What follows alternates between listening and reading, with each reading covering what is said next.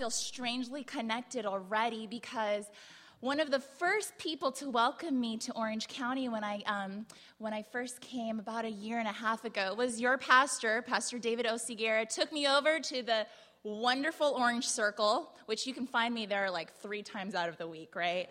I've got Brooksy's in my speed dial, you know. um, he took me to Rutabegorz, and so I just love this. Um, thank you for your welcoming spirit uh, represented by your pastor, by your church members. Honor to be here and worship together. Um, uh, I, I, i I grew up in San Diego, kind of, sort of, but not really.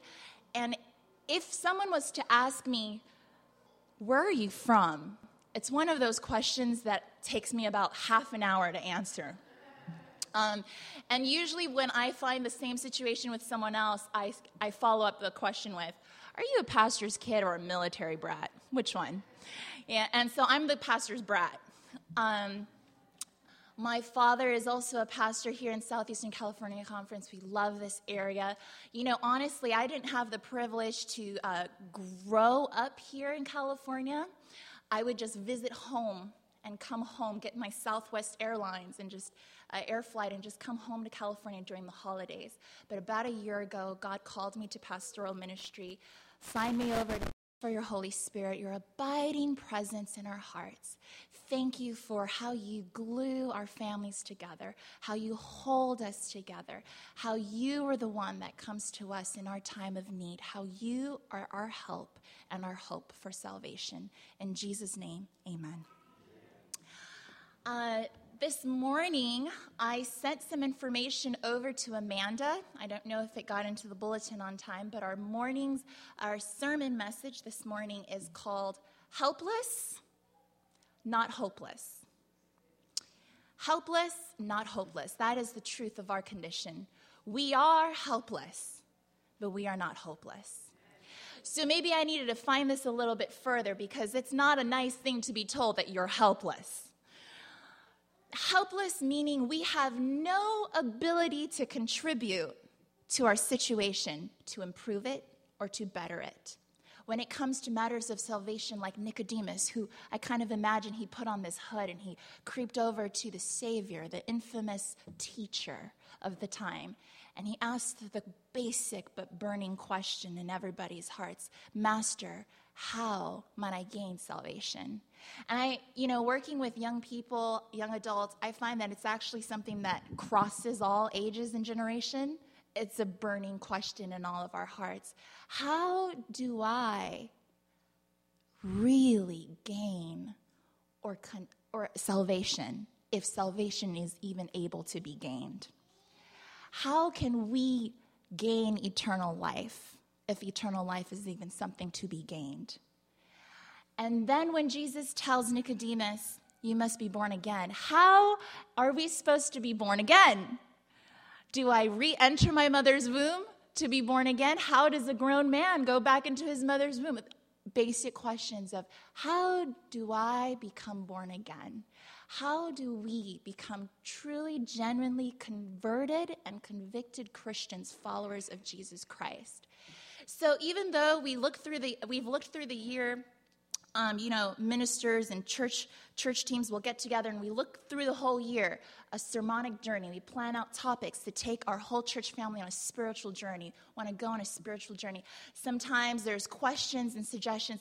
Well, let's talk about, you know, lifestyle practices, diet, the health message. And as much as I am an advocate and admirer for the health message, there is a question and a topic that I believe is so basic yet burns continuously in our spiritual walk. And that is something that I really want to delve with um, this morning. And that is how do we connect with Jesus Christ? How do we have a genuine relationship with Him? How do we become followers of Christ? It's in the title. Helpless, not hopeless, is a true statement of our condition. And it's an incredible thing when I finally came to realize the truth of my condition that I was helpless, but never without hope. Um, let's let's go to the word for now. It's in the Old Testament. It is the book right before Malachi. So you might have to flip back and then flip back and forth over it. Don't worry, I'll do it with you. All the way, not Zephaniah, but Zechariah. Zechariah chapter 4, verse 6. Zechariah is a prophet, and he's received multiple visions already at this point in, in, the, in the story of this book here, Zechariah. And at chapter 4, there's a conversation that's going on between humanity and the heavenly. And it says, verse 6 and verse 7. Let's start with verse 5. Then the angel who talked with me answered and said to me, Do you not know what these are? And I, this is Zechariah, said, No, my Lord. Verse 6, chapter 4, verse 6. So he answered and said to me, This is the word of the Lord to Zerubbabel, not by might, nor by power, but by my spirit, says the Lord of hosts. And usually we stop there, right? We stop there and, and we're like, claim that promise. Not by might, not by power, but by my spirit, says the Lord. But I love the next verse, so let's pack it together. This is so great. It's like, okay, I've given you the principle, not by might, not by power, not by our contributions. We are helpless, but by my spirit, says the Lord. And then it's like, okay, there's the truth. Now here's an application. Verse 7 Who are you, O great mountain? Before Zerubbabel, you shall become a plain and he shall bring forth the capstone with shouts of grace, grace to it. You see, the whole thing back in that day was they wanted to rebuild the temple. They wanted a place like we do today to worship God, to commune with him, to connect genuinely, deeply, intimately with Jesus. They wanted to be with God.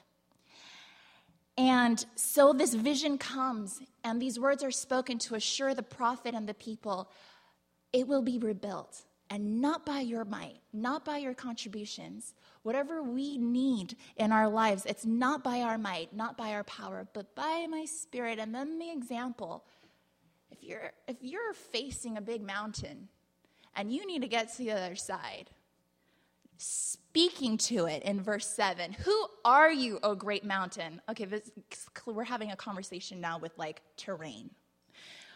Who are you, O great mountain?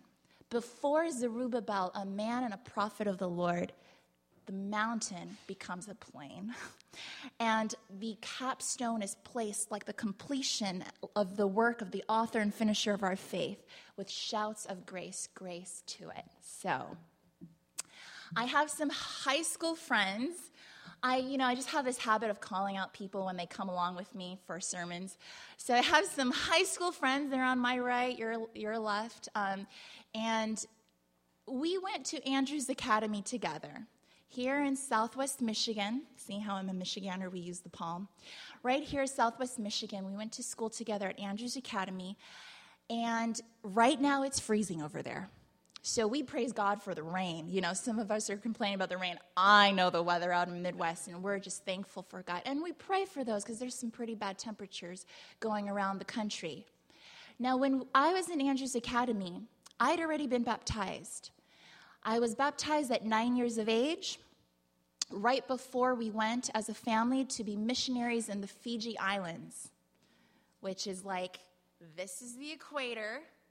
If this is Australia, this is New Zealand. On top of New Zealand is Fiji, north of, kind of north, closer to the equator, okay? Fiji, Tonga, Samoa, Tahiti, Hawaii, California. That's where we are, okay? California, Fiji. So now we're in Fiji. So I got baptized woof, into the water. Genuine. It wasn't out of fear. I had a very mustard seed faith, knowledge of Jesus Christ, loved what I knew, loved the God that I, I had seen modeled and, and caring for our family and my parents' lives and my older brother's lives and my friends. Very elementary faith, but genuine. Then we went to, to Fiji as missionaries. And I always say, it's not a missionary kid, it's a kid that's a missionary. Because you go as a family into a mission field or wherever it is, whether it's city or rural, everyone is a missionary, okay? Everyone needs the covering of the blood. Everyone is out there to do a work. So when I say missionary kid, I don't just mean a kid of missionaries, I mean a kid that was a missionary, right? Amen. Our young people, our children, no matter what age, There when the Spirit anoints our young people, it is incredible the zealous energy for the kingdom, you know, that, that can expand the kingdom. And so, honest to goodness, it was a very genuine few years of my life. My testimony is not one that involves drugs or DUIs, you know, or, you know, needing someone to bail me out of jail. It's, it's one of those testimonies that I often felt wasn't important enough to, to speak out or to share. It was just really like, you know, I mean, how inspiring could this be until I realized my helplessness and my help. You see, somehow it just became a life of motion. Um, you know, and, and I have witnesses. We, I think I was a pretty good kid in, in high school. I get some like nodding. Yeah, they're probably like, well, actually, according to my record of wrongs, Shifra, no, you know, I think I was a pretty good kid, but somehow in there, there must have been a translation into a nine year old that's on fire for Jesus Christ, a missionary kid, and somehow just kind of going through the motions because when my relationship with Jesus Christ crystallized my junior year in, high, in college, when I was 20 years of age, that's when I realized what I had been missing. That's when I realized that a change had taken place, and in order for a change to take place, I must not have been where I wanted to be. And so I will go ahead and share just a real quick snippet. I'm telling you, if you blink, you might miss the story. You know, it's just that kind of subtle of a story, but there's a defining moment in there. I had come back from Argentina. There's an ACA program to learn Spanish. Um, nine months in there, returned back to Andrews University, now a junior in college, dorming on campus. Parents were already pastoring out here in California. My friends and I, we had kind of somehow all of us had gone. I think, you know, Lisa had gone to France. Uh, another good friend of mine had gone to France, and another good friend of mine had gone to Austria. Our schools, Bogenhofen and um, Cologne, Cologne, uh, Cologne. And uh, I had gone to Sagunto in Spain, as well as La Universidad de, I mean, de Plata in, in Argentina. So uh, I should have been filled. But I came back so empty. And I, I knew that there was an emptiness in my life, but I didn't know how incredible my helplessness needed help until I encountered the help. And that was junior year in college. Testimony goes like this It's organic chemistry lab, middle of the week, uh, hitting a block, you know, where I, I think I remember I was uh, in the middle of a lab room and I was just going through my big organic chemistry textbook trying to find an answer so that we can proceed in the next step so that we could get out of there because the cafeteria was closing. Um, so we were in organic chemistry lab and I needed us to find the solution so that we could get to the end of this whole experiment. And everybody else seemed to just be bustling around. Rachel, I think you were in organic chemistry lab. You're probably in the, in the room on the other side. But my lab partner, I didn't know he was going to be so well used by the Lord to bring me an, to an awakening of my real condition and my real need. Because here I was, I knew I needed something, but I was thinking I needed a textbook answer. And so I was saying, oh, I don't know what we're doing wrong. And my, my lab partner just said, you know what? We should just pray. Let's pray. And he just started praying. This guy, Patrick, he prayed a prayer that I still remember. because it was so public, it was embarrassing. It was so loud and unabashedly proclaimed, you know, our need for God's help was made known to the whole lab room. I mean, he asked for God's divine wisdom and providence to work in this place, and he was blessing the apparatus, and he was just adamant that we needed help and that his help cameth from the Lord, if that's a word. We get to make up words if we go to seminary, you get to make up words sometimes. Um, and so he's calling out for help, and I'm embarrassed. Yes, we need help. That's the truth of our condition. But I don't want everybody to know. That's humiliating. And so he's letting everybody know, and like a good Christian, quote unquote, I was closing my eyes, but I really wanted to open them. And I really wanted to just open them and look at him like, you do not have prayer etiquette at all. Prayers are not for this kind of manner or context. Prayers are for before your food, when everyone's okay with it, and when you've gotten consensus from the group, you know. He didn't even wait for me to say, yeah, you know, maybe we should pray like real quietly here and just hold hands and just, no, he just said, you know, we need to pray. Dear Jesus, God of, you know, little exaggeration there, but it sure felt like he was calling on help and that everyone knew. I mean, literally, and this is not an exaggeration, I heard people turn down the water faucet. And like conversations to my left and right just kind of all hushed. And there was like this sacred falling into the lab room. And it was all centered around my need. I needed help. It's true. I wanted help. I wanted to go eat. But I don't want everybody to know because it's humiliating to be helpless. And yet, if we do not realize the truth of our helplessness, how can we then re- go and ask for help? How can we be compelled to seek diligently the great help that we all need? And so, my lab partner, this man of God, yet embarrassing person right then and there, called out for help. And finally, somehow, he came to an end in the name of Jesus, like sweet words to my ears. Amen. Whew. And I remember just like freedom, my eyes could now open without guilt. And I re- literally still remember everything I felt and what I did. I kind of just, amen. Whew that was awkward. Uh, out loud, I just said, that was awkward. Uh, moving on. And we just went straight to, I was an RA that year, a spiritual student leader on campus. And it was awkward for me to be in that situation. God was doing something to bring an awakening an awareness to my the truth of, of my need. And I praise God for him now looking back because Somehow we stumbled and we finished the experiment, Whew, got the product that our teacher needed us to, to get, and I booked it for the cafeteria. and I just want to explain this to you. Booking it to the cafeteria in the winter months of Andrews is no fast task you put on your jacket. No, you put on your three sweaters, your jacket, your gloves, your boots, and then you brave the cold as the wind blows into your face and causes you to tear up.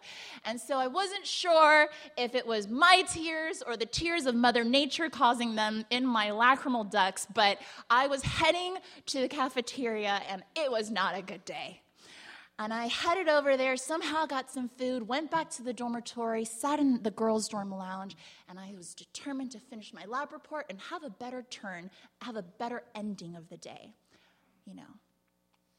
So I sat down, finally had some food in my stomach, got out my lab report, and I was working on it, but I hit another wall. And I'm telling you, if, if you've ever experienced a, a, moment in your life where Jesus brings you to an awareness of your, your, the truth of your need of Him, you'll hit walls. And God will allow us to hit walls so that we can awaken to our true need. And I hit another wall. This time, trying to get the lab report done, I kind of just put it down and I realized not only was everything else bad in the day that I had just described, but my thumb was still hurting. It was throbbing in pain. And I finally had the time to look at my thumb, and there were two dots right there, two kind of scars I had stapled my thumb the night before. And that's when I remembered I had stapled my thumb. Somehow the Holy Spirit, right in that instant, like a two edged sword, just put together all my thoughts. And in the frustration of my day, this embarrassing prayer moment with the, the throbbing pain of my thumb, I remembered the reason why I'd stapled my thumb was because as an RA, model spiritual student leader of the campus and the girls' dorm, I had been asked to put up a bulletin board on the way out from the dorm as 550 girls at Andrews University walk out of the doors, they see this big bulletin board, and I had decided a good theme for the month would be pray at all times. The Lord couldn't have cut my conscience faster. I knew right then and there wow, what a hypocrite. I was a hypocrite. I was in need of change. There was a t- double standard that I was living, heralding to the girls pray without ceasing, pray at all times, pray, pray, pray, pray, pray. And then when I pray, I'm embarrassed, I'm humiliated. And so in the sermon title this morning, Helpless but Not Hopeless, there's actually an underlying, another H word that underlies all of this and it is humility. It's okay, and we feel all right when we're talking about humility in terms of being humbled. But it's a whole nother thing when we're talking about humility and we're walking towards being humiliated. These icebreakers of, all right, everybody, welcome, welcome. Everyone share your most embarrassing moment road trip, you know. Everyone share your most embarrassing Nobody wants to share their embarrassing moment unless there's humor. then we're happy to listen to someone else's most embarrassing moment or humiliating moment. The reason why I say that humility underlies our helplessness that is not without hope is because of a story that I'd like us to go to. Seeing him now, they're convinced he's a great teacher He's taught them many things. They're convinced that he is a great leader, he has influence among the crowds. But they do not know just how deeply he is in the shadow of a cross that would lead to the death of the Son of God. And there is this burden on Jesus' heart to make these things known to his disciples, to his followers. But he can see in their eyes and in the way they interact that they're not ready to hear all these things. It was not the time. Why? Because the disciples were arguing in Luke chapter 22 about who would be the greatest.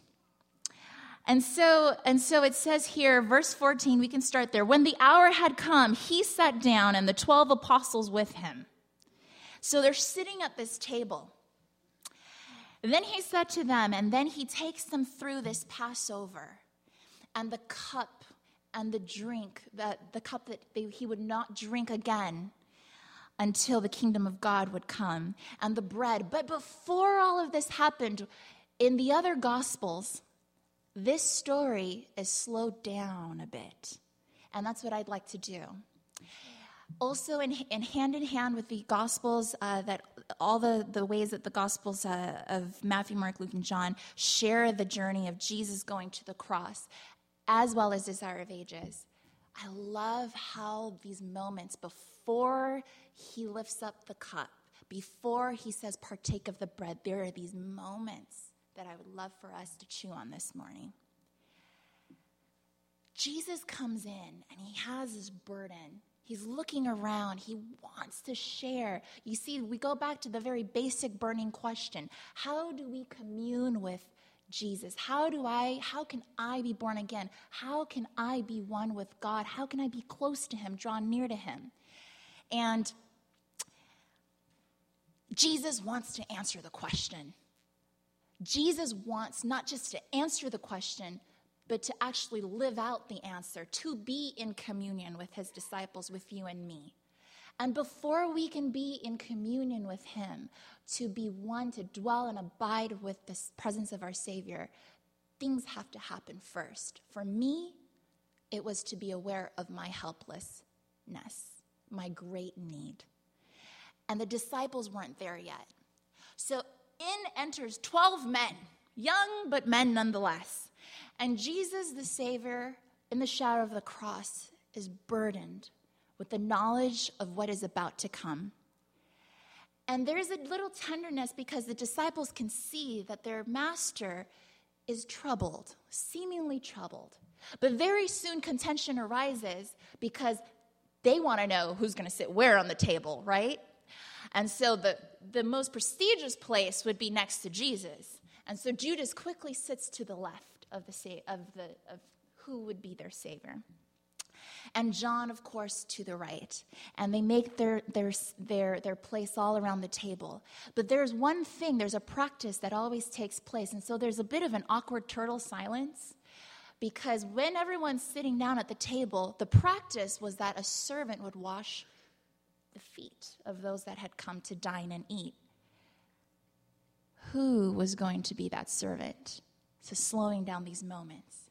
Jesus looks around now knowing, and, Chloe, and we're, this is, we're wrapping up here with this bit of a story, in knowing that no one is getting up, our Savior takes the basin of water and the towel, and he starts with Judas. And in Desire of Ages, the chapter on a servant of servants, I love how she describes this gospel story. And as he comes and he bends down to the amazement and the kind of shock. Now they're humiliated, they're, they're, they're exposed. Um, the disciples didn't step up to the plate like Jesus did. Jesus bends down and grabs the soiled feet of Judas. The same way that he looks at G- Judas that moment is the same way that Jesus looked at Jerusalem from the Mount of Olives not too long ago before that moment and wept because he was holding the feet of the very disciple who would betray him, the very feet of the disciple who was in such great need. And as the feet of the traitor come in contact with the hands of the Savior, the heart of Jesus, this is how Desire of Ages puts it, his heart was crying. How could I ever let thee go? Jesus his heart to Judas. He was looking at his disciple and his heart was crying, How could I ever let thee go? And as as Judas' feet is in the hands of his Savior that he would betray, he already planned to betray to death. She puts it this way a thrill of impulse went through and through the heart of Judas to confess his sin there and then and there. The feet of the, of the disciple in the greatest need of a Savior, turning around, now thrilled with the impulse confess your sin, confess your sin. Have you ever been in that moment? Because in order to commune with Jesus, we must confess our sins.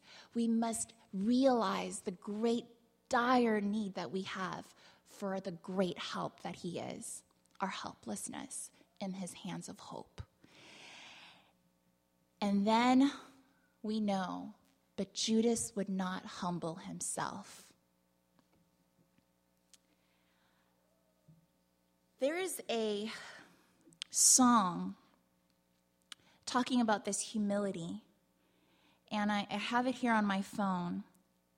See, if only Judas, if only we, disciples of Christ, that know the truths about the great teacher, but if only we would feel our great need for help,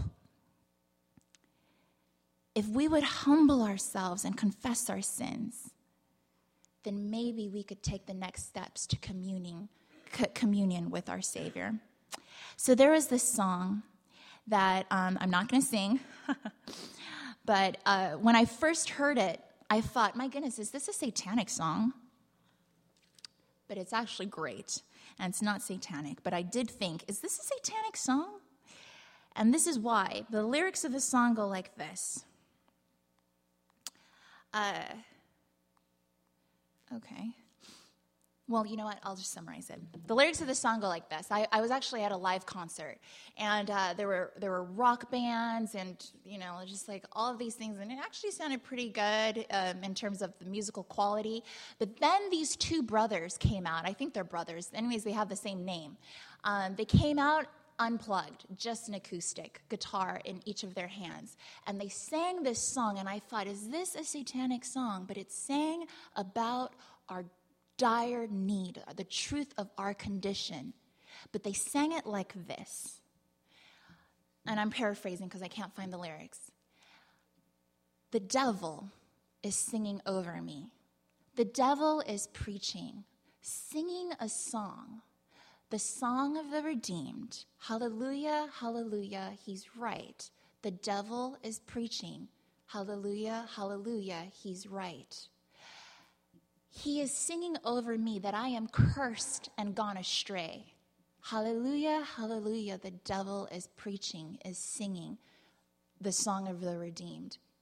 The devil is right. That I am cursed and gone astray, that I am not worthy. It just goes on. Verse, there's like three, four verses. That I am not worthy, that I am cursed, that I am um, in, that I am, it's so much more eloquent, but it's that I am in unable to do anything that would bring good back to my life. Hallelujah, hallelujah, the devil, the devil, he's right.